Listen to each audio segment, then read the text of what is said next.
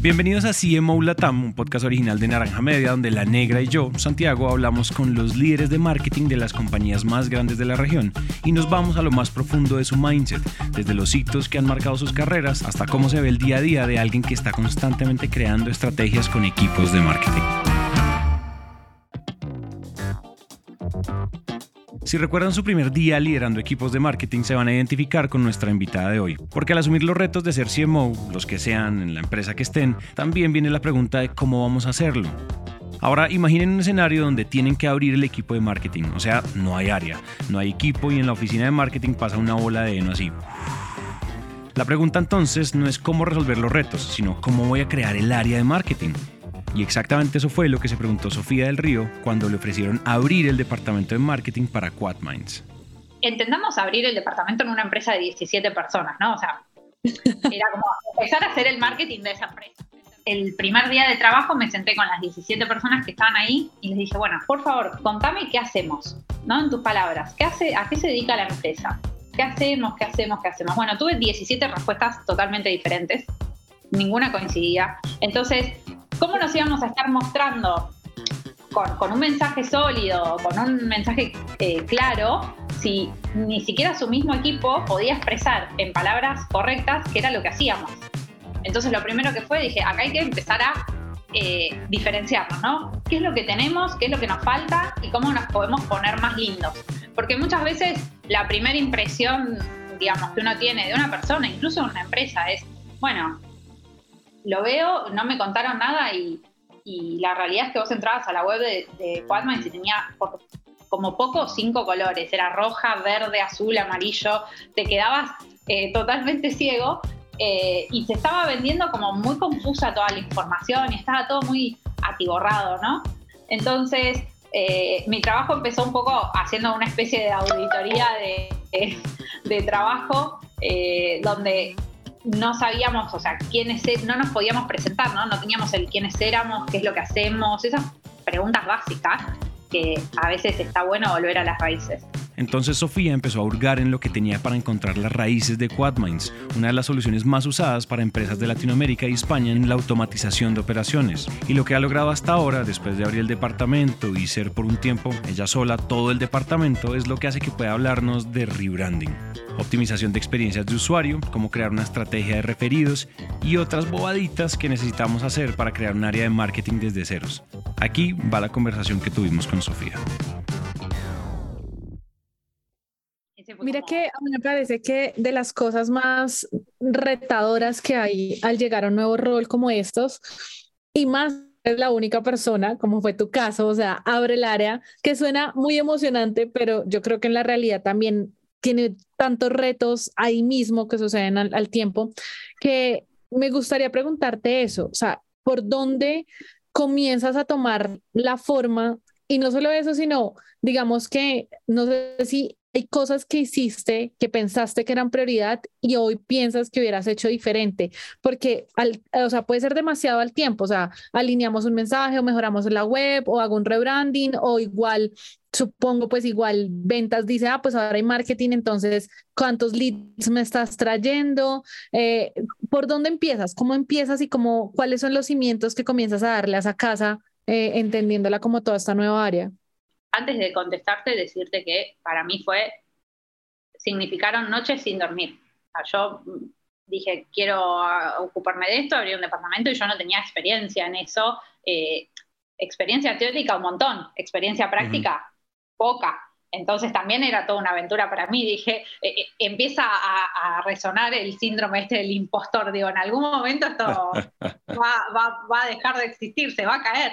y, y eso que vos me decís era la primera pregunta que me hacía todos los días. Digo, ¿qué hago? ¿Por dónde empiezo? ¿No? ¿Cuál, qué, ¿Cómo priorizo?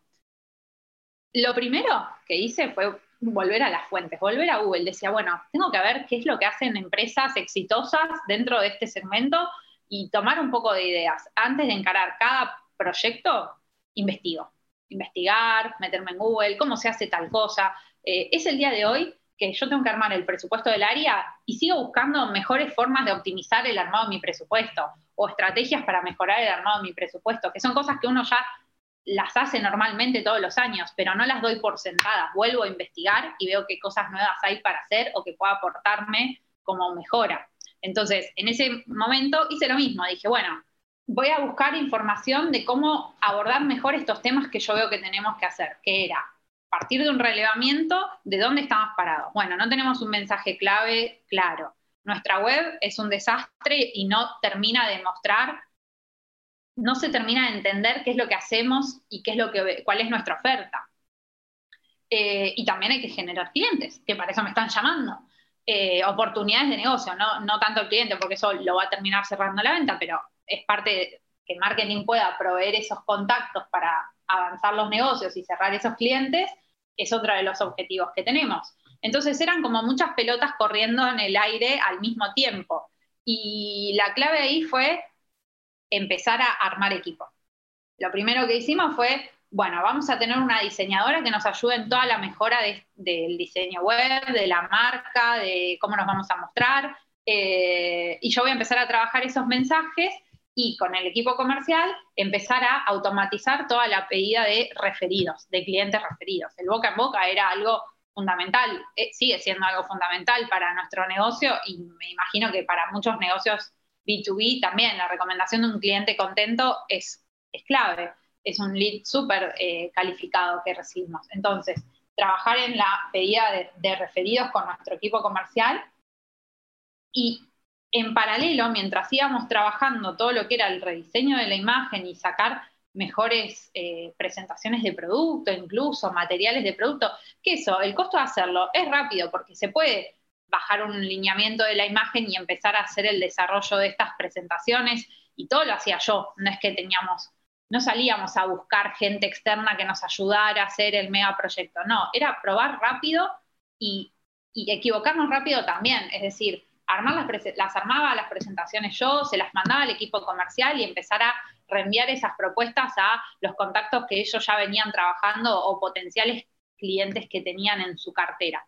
Y lo segundo que hicimos fue elegir algunos eventos estratégicos para nosotros donde nos pudiéramos ir a mostrar. Entonces ahí empieza a ver todo el manejo de una inversión, ¿no? Donde invertimos en tener en ampliar el equipo y contratar una diseñadora que nos pudiera, nos pudiera nutrir eh, con el diseño de una nueva web, con, con, el diseño de una nueva imagen de marca. Contratamos a una agencia de, eh, de de relaciones públicas que nos ayudara a darnos a conocer en los medios. Entonces, desde, ese, desde ese lado, eh, empezábamos a maximizar eh, nuestra exposición, empezábamos a trabajar nuestro posicionamiento, empezar a darnos a conocer en uno de nuestros mercados que en ese momento estábamos más enfocados en la venta en Argentina. Entonces, se empezaron a, aprender varios, eh, digamos, a mover varias palancas al mismo tiempo. Es, mientras la diseñadora trabajaba en la nueva imagen de marca, yo empecé a trabajar en conseguir una agencia de relaciones públicas que nos pudiera ayudar a darnos a conocer. Entonces, cuando estuvo listo el rebranding, ya estábamos listos para salir con las acciones de prensa y elegimos dos eventos en los que participar en el año para ir a mostrarnos a ese segmento que queríamos llegar y ahí empezamos a armar nuestras bases de datos con nuevos potenciales clientes que luego nos empezaron a, eh, ya empezaron a servirnos para todas las acciones que íbamos haciendo. Y así poco a poco fue que, digamos, poco a poco, pero con muchas horas de trabajo, eh, y con un presupuesto eh, módico, porque la verdad es que la inversión que estábamos haciendo ahí era en una agencia de PR, en dos eventos que, fuimos de forma muy sencilla en una persona más que sumamos al equipo para, resolver todas las cuestiones de diseño y empezar a reactivar todas nuestras redes sociales y en muchas horas de trabajo mías sentadas buscando ideas y eh, desarrollándolas. Eso era como, como el día a día, ¿no? Que cómo se fueron sucediendo las cosas. Me encanta porque en serio creo que acabas de plasmar igual mucho sentido, creo que es muy fácil entender el orden, al mismo tiempo es muy fácil entender que detrás de cada una de esas cosas había mucho trabajo. Y hay una cosa en donde quiero como comenzar a hacer doble clic. La primera es que mencionas en como una, casi que la mencionaste como tu primera estrategia, fortalecer la estrategia de referidos. Y me encantaría darle doble clic porque siento que es de esas cosas que todo el mundo dice, el boca en boca es lo que tienes que hacer, pero te funcionó, ¿no? O sea, digamos que un cliente feliz naturalmente pues te puede referir a un compañero, un amigo, otra empresa que tiene el dolor, pero ya cuando lo conviertes en una estrategia, ¿qué es eso? O sea, ¿qué sucedió cuando tú ya comienzas a ponerle foco, eso cómo se veía o qué te ayudó a potencializar eso, el tema de referidos? Bueno, eh, el tema de referidos da para hablar eh, porque ocurren dos cosas. Y eso de hecho lo estamos transitando hoy, ¿no? Estoy hablando de 2014, uh, para la fecha vas a ver que la historia se va, se va a repetir. En ese momento, la pedida de referidos es algo que se trabajaba desde nuestro equipo comercial. Era insistir, no, no quedaba más que insistirle al equipo comercial. Recuerden que cuando cierran un negocio, pregunten si no tienen algún cliente para, eh, o algún contacto para recomendar. Y siempre te recomendaban a alguien.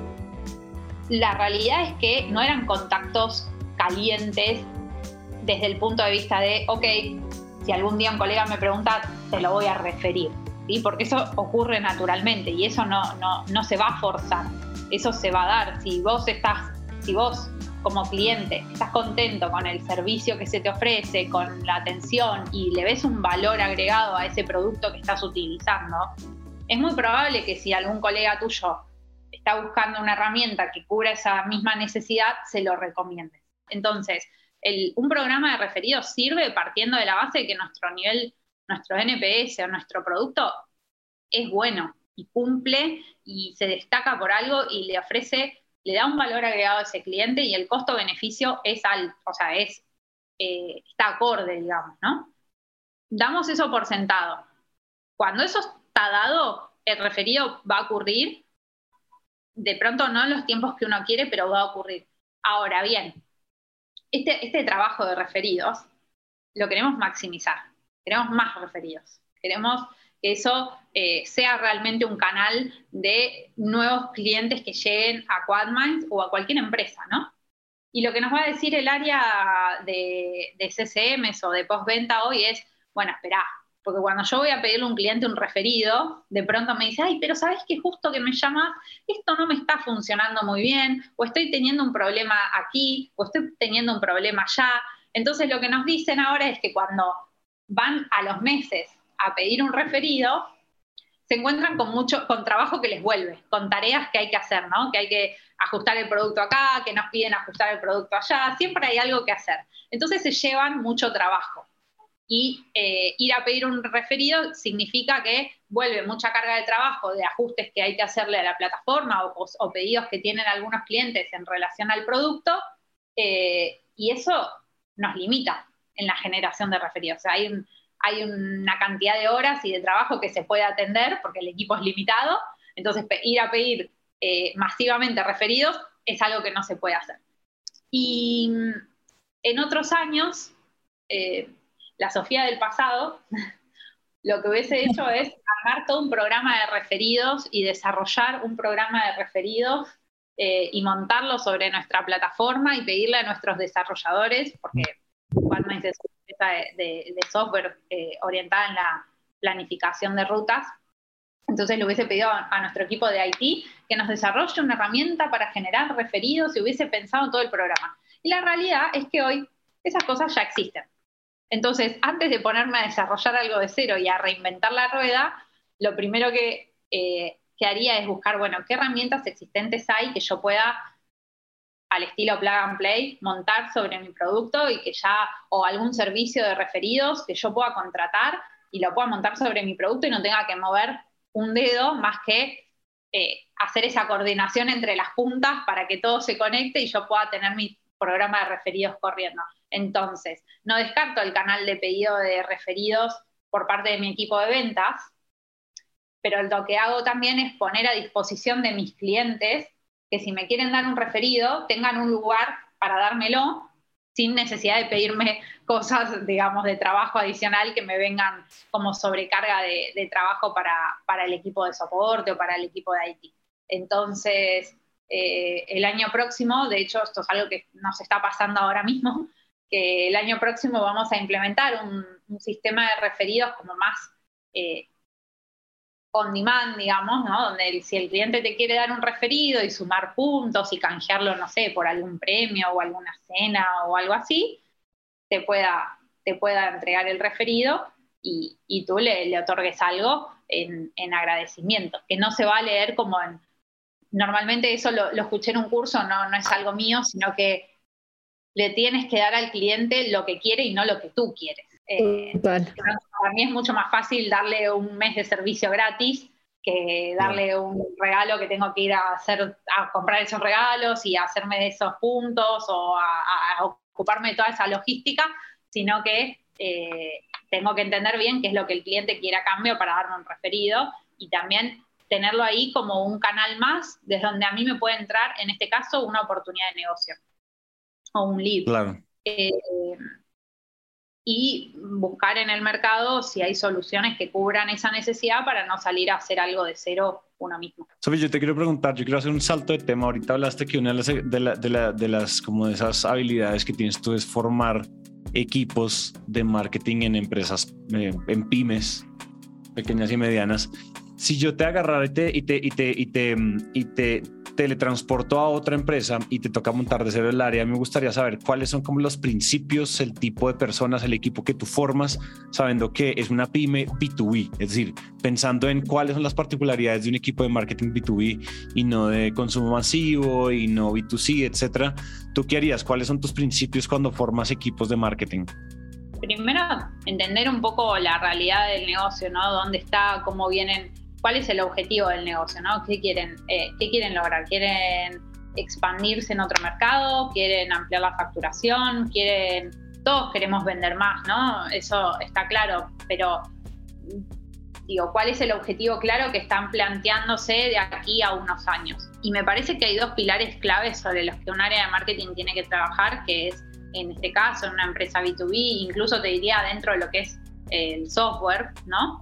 En tener el pilar del posicionamiento de la empresa cubierto y todo lo que es la generación de oportunidades de, venta. Esos son como los dos pilares sobre los que me parece importante trabajar en una pyme, tener cubiertas sus redes sociales con actividad eh, periódica para que si un cliente te está buscando o te está stalkeando, como decimos hoy, eh, te, pueda, te pueda ver o ofrecer un contenido de valor a, esa, a ese a esa audiencia, digamos, que va a ser tu segmento objetivo, a la que quieres educar a tus clientes, entonces, y a tus potenciales clientes. Entonces, trabajar en toda la parte de comunicación, ya sea teniendo una persona que se ocupe de todo lo que es el content manager, que pueda redactar contenido, que tenga esa curiosidad de investigar acerca de esa industria donde está ese negocio, y poder elaborar notas o armar un blog con contenido interesante y compartir información de valor para que cuando un cliente eh, esté buscando algo relativo a lo que tú tienes para ofrecer, que ese contenido no tiene que ser comercial, sino del interés de la industria. Voy a dar el ejemplo del marketing. Y otra vez vuelvo sobre algo que hablaba hoy más temprano con ustedes, que es, tengo que armar un presupuesto y voy a buscar nuevas formas de armar ese presupuesto. Bueno, si vos haces un, blog que te dice, estos son los cinco tips que tenés que tener en cuenta a la hora de armar tu presupuesto 2023, muy probablemente cuando yo haya ido a googlear, voy a entrar ahí y voy a querer leer esa nota porque me estás hablando de un tema que me interesa. Y seguramente esa nota va a decir debajo, y descargate acá nuestro template eh, o nuestra plantilla de presupuestos, voy a entrar y me voy a descargar la plantilla de presupuestos porque me va a venir bien. Entonces, eso es como tener el timing de saber qué es lo que le interesa a los potenciales clientes de tu producto, eh, sobre lo que les interesa aprender, cuáles son los temas que tienen en la cabeza, ¿no? La agenda de tu cliente, ¿cuál es? Bueno, tener a alguien que se pueda ocupar de, desarrollar toda esta estrategia de contenidos y de, valor de contenidos eh, que van a aparecer tanto en tu sitio web, en tu blog, como en tus redes sociales, para mí es una figura clave y no suele ser un junior normalmente eh, que recién que, se dedica al community manager. No, tiene, tiene que ser una persona que tenga experiencia como community manager, que tenga experiencia en comunicación, que tenga experiencia eh, armando una estrategia de contenidos, eh, que pueda, tal vez es un, es un perfil más costoso, pero es un perfil que va a tener mucha más autonomía y mucha más proactividad. Eso es lo que yo pienso a la hora de elegir una persona, ¿no? Digo, bueno, somos pocos, entonces cada uno tiene un rol muy protagónico. Vos sos owner de tu micro segmento dentro del área. Entonces, una persona que se pueda ocupar de ese posicionamiento y que sepa elegir a sus proveedores y que sepa eh, entender de cuál es la agenda de, los clientes potenciales de tu negocio y hablar de esos temas en las redes sociales, no solamente decir, hola, tengo este producto que tiene estas características fantásticas, no, eso va a venir después. Eh, esa figura me parece importantísima. Y la otra figura que me parece importantísima es la que se va a ocupar de, bueno, traerte esos leads, esas oportunidades, de salir a buscar esas oportunidades más allá del inbound. Eh, que sería un perfil entre, sí, generador de, demanda, lead generator, como le queramos llamar, una persona que se pueda ocupar de esas tareas, me parece eh, súper estratégico. Y te quiero preguntar, ¿qué te ha servido? Porque incluso contaste tras bombalinas que también coincides en que a veces en marketing hay gente que disfraza muy bien su perfil. ¿Qué te ha servido para comenzar a entender cuáles son esas personas que tienen mucho que aportar versus esas personas que aparentemente tienen mucho que aportar? Mm, primero y principal, antes de incorporar a alguien, eh, de, elegir armar un área y empezar a ver qué personas son las que te faltan, que es un poco siguiendo con lo que había preguntado Santiago anteriormente, haber hecho esos ejercicios, haber pasado tú mismo por esas tareas, haber tenido que generar contenido, haber tenido que ir a buscar esos leads, haber esos trabajos uno para mí eh, los tiene que haber podido desarrollar, los tienes que haber hecho. Entonces, una vez que tuviste el desafío en la mano y lo pudiste vivenciar y pudiste hacer ese ejercicio de, ah, ok, esto se hace así y esto no va por este lado, entonces tienes ese conocimiento en las entrevistas de donde vas a armar equipo, te sientas a hablar con esa persona desde otro lugar, desde yo sé cómo se hace esto y estoy buscando a alguien que lo haga mejor que yo o que lo pueda llevar, lo pueda escalar más rápido. Entonces, las preguntas que vas a hacer en la entrevista van a ir relacionadas a, bueno, ¿qué crees que podrías hacer diferente? O le das un poco de contexto del negocio y empiezan a charlar de cómo lo resolverías o qué te gustaría hacer y qué ideas tienes y tratar de descifrar si esa persona es curiosa, es más eh, proactiva o le gusta más eh, las formas de trabajo bien delineadas o bien delimitadas, porque también es entender ese perfil, ¿no? Hay gente que puede tener un excelente automarketing, pero también la realidad es que hay personas que les gusta trabajar en ambientes de trabajo más estructurados, donde su rol tiene una definición clara, dónde empieza y dónde termina, y estas son tus 7, 10, 11, 20, no importa, tareas, eh, y, se sienten cómodas en esos ambientes de trabajo. Y hay otras personas que, se sienten más cómodas trabajando en ambientes de trabajo más eh, flexibles, y me refiero a que flexibilidad no es lo mismo que holgazanear, ¿no? Sino de poder tener esa flexibilidad para que hoy vamos a tener que trabajar tantas horas para lograr este objetivo o vamos a tener que trabajar de esta manera y mañana vamos a cambiar y vamos a trabajar de esta otra y se sienten a gusto proponiendo ideas. Em, y las entrevistas parten de ahí, de comenzar a hablar y hacer como no doble clic, sino triple o un cuádruple clic en, bueno, y a ver, contame, ¿qué hacías en tu día a día en este trabajo? Y hacia esto, hacia esto y hacia esto otro. Y logramos aumentar un 10%. Ah, ok, y ese 10%, ¿cómo estaba armado? ¿Quién conformaba el equipo que llevó a cabo ese proyecto para aumentar el 10%? No, y éramos tal, tal y tal. Ah, ¿y vos qué hacías dentro de ese proyecto? No, yo me ocupaba solo de este pedacito. Ah, entonces no es que vos tuviste la idea del proyecto y lo llevaste a cabo. ¿Me explico cuál es la diferencia? Digo, eh, empezar a profundizar en lo que nos dice la persona nos permite empezar a separar un poco la, paja del trigo, como dice el dicho, y, ver realmente cuál fue su labor ahí adentro. O cuando yo hago una entrevista, por ejemplo, en la generación de demanda, le digo, bueno, ¿cómo generabas eh, leads en tu puesto actual o en tu anterior eh, puesto? y hacíamos, no sé, campañas de email marketing. Ah, ok, ¿y dónde sacaban los contactos?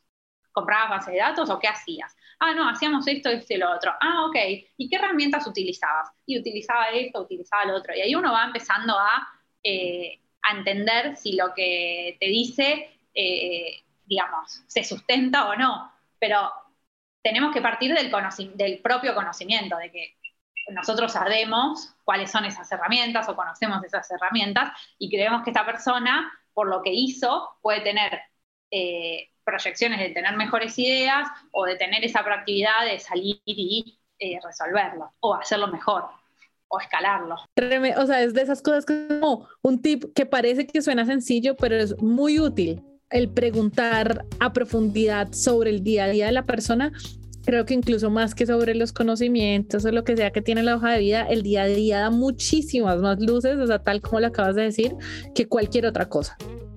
Es que la hoja de vida ya la tenemos en nuestro haber. Entonces, lo que vamos a buscar en la entrevista no es que nos repitan lo que dice la hoja de vida, porque ya la leímos.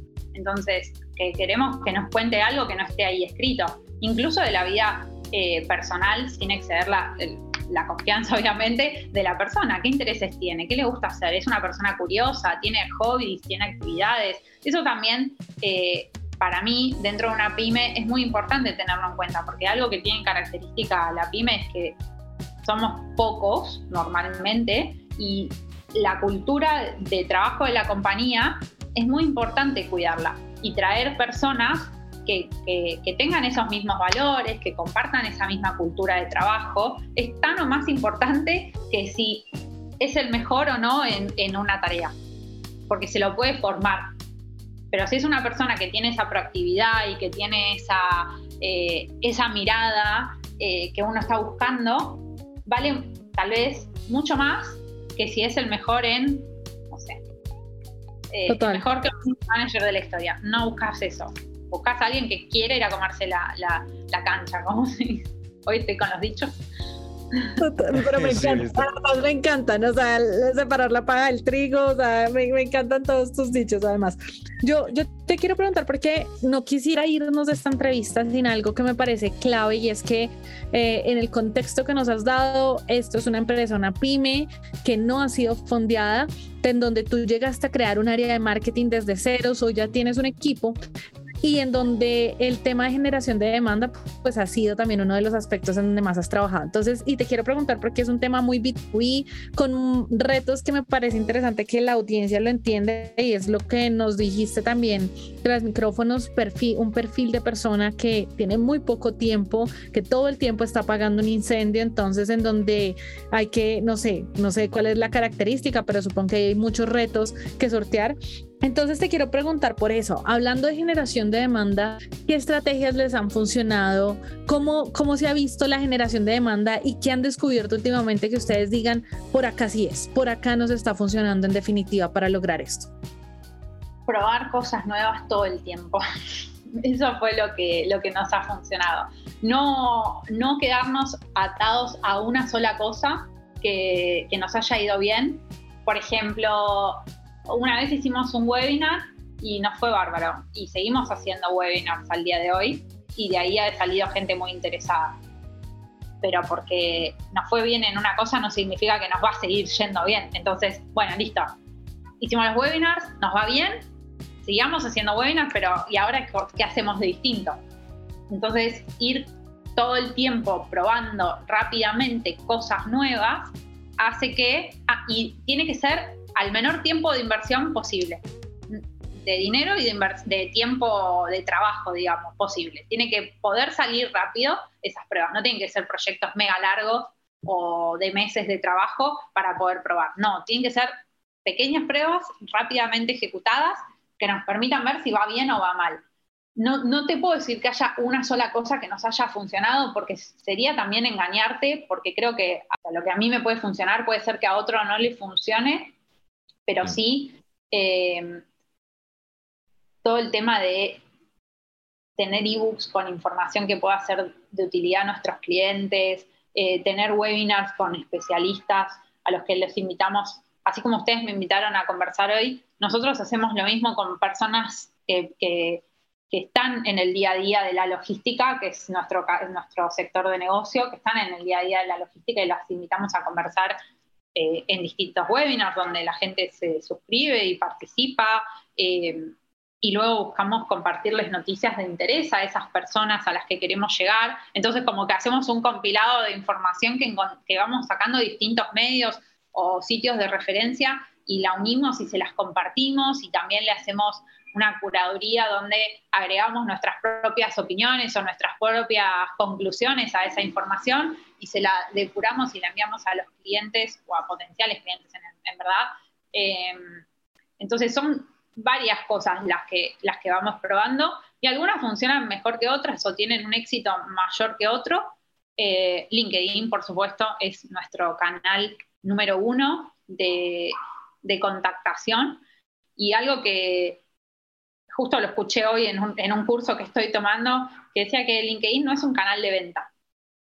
LinkedIn es un canal donde uno va a, abrir esos contactos, a aportarles ideas o información a esos contactos, pero no, no va a salir a venderles a esos contactos. Entonces, eh, justamente eso es lo que hacemos en LinkedIn, es ampliar nuestra red de contactos y, e invitarlos a las distintas actividades que hacemos y a partir de ahí esa información o esas personas entran a nuestro CRM y empiezan a recibir información de nosotros cada cierto periodo de tiempo y no es información comercial, es decir, el 80% de las veces que reciben información nuestra no le vamos a estar yendo a vender nada, sino que le estamos yendo a contar cosas o a hablar de problemáticas que para ellos eh, son de interés y que a la vez nuestro producto las resuelve, pero no le decimos a esta problemática vení y acá tenés tu solución, sino que le hablamos de la problemática y cómo se podría resolver y le decimos, si quieres hablar con un especialista, aquí puedes ponerte en contacto con nosotros y luego esa persona, si tiene interés real, lo va a hacer. Y ahí es donde entra toda la parte de, bueno, calificar esos contactos y pasarlos al área comercial y demás, sobre lo que podríamos hablar en otra oportunidad, pero la realidad es que no es que hay una sola acción que sea la que funciona, sino el conjunto de un montón de acciones que vamos probando permanentemente. Te quiero preguntar algo más alrededor de eso y es que tú mencionas cómo, digamos, eh, agrupas un montón de información y de contenido de valor y se lo haces llegar. Pero tengo la pregunta de, corrígeme, me, imagino que el tomador de decisiones de ustedes es pues alguien ocupado, como dijiste tú, y que además probablemente quien decide no trabajar con ustedes eh, puede ser incluso el líder del área de logística, me imagino que puede ser algo así. Entonces, lo que te quiero preguntar es, estos perfiles en UI parecen tener un reto grande en cómo logras llamar la atención por esa primera vez, ¿no? ¿Cómo haces que esa persona te deje el correo y que además le interese abrir tus correos? ¿O cómo haces, o sea, y acá sí te hago la pregunta, digamos, ¿qué les ha funcionado? Ya digamos que nos contaste un poco cómo se ve la carnita del funnel, pero cuando se trata de cómo hago para que sea esa persona que lidera logística, yo le logre tener un punto de contacto relevante para enviarle la información. ¿Qué les ha funcionado ahí o qué ha pasado ahí? Ahí te puedo contar dos ejemplos, pero no podrían no ser los únicos, digo, hay otros. El primer ejemplo es compartirles, eh, por ejemplo, le enviamos un newsletter que le decimos, te invitamos a una charla abierta sobre la distribución de bebidas, y va a hablar tal persona y tal persona. No sé, una vez hicimos un webinar que vino el gerente omnicanal de Walmart. Y claro, se anotaron todos, porque todos querían saber cómo trabajaba, cómo era su día a día. Entonces, eh, le, despertás el interés porque va a venir alguien, un colega de una empresa reconocida y va a empezar a hablar sobre una temática que, que también le puede estar preocupando a él. Entonces, vas a buscar experiencia, vas a buscar diferentes opiniones, eh, o por ejemplo, años antes hemos hecho mesas redondas, donde venía, los invitábamos a distintos gerentes de logística de, un mismo sector de negocio, por ejemplo, alimentos y bebidas, o distribuidoras de alimentos, y los sentábamos a todos para charlar sobre dos o tres temas. Y cada uno compartía sus experiencias, sus opiniones. Entonces, cuando tú les dices, te invitamos a ser parte de eh, esta mesa redonda donde van a estar estas personalidades, ahí lográs captar su interés, porque uno es como que eh, le va a, tratar de tocar un poco el ego también de la persona para entusiasmarla y para, eh, tenerla eh, en, mucha estima y que se sienta considerado, porque de hecho para nosotros es muy importante, nos llevamos mucho aprendizaje y mucho valor de esas charlas, entonces realmente queremos que nos comparta su día a día y que comparta sus experiencias y es muy nutritivo, no solo para nosotros porque aprendemos mucho, sino para ellos porque es una oportunidad más de aprender de otros colegas. Entonces ahí es donde logramos captar el interés y si bien la mesa redonda o estas webinars los hacemos con unos panelistas limitados, vos lográs que otras personas que son de su mismo sector, por ende, podrían ser potenciales clientes nuestros, vengan y ahí es donde uno va ampliando su red de contactos. Ese puede ser un ejemplo. Y el segundo ejemplo, eh, por esto que yo te contaba hoy, que, que me puede pasar a mí, es saber cuáles son los temas que le preocupan a tu cliente y tratar de mandarle información que le hable de esos problemas. Si yo en el asunto de un correo que le envío o de un newsletter le digo, estás armando presupuesto y sé que eh, eh, quieres bajar un 10% tus costos. Aquí tienes cinco tips, por ejemplo.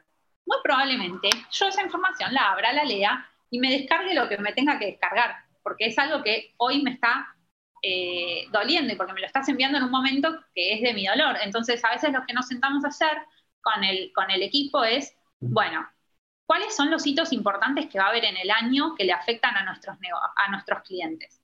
Ya sabemos que en el sector de la logística, eh, las entregas de fin de año o las fechas como el Cyber Monday, el Black Friday o todas esas fechas comerciales son picos de estrés en la logística.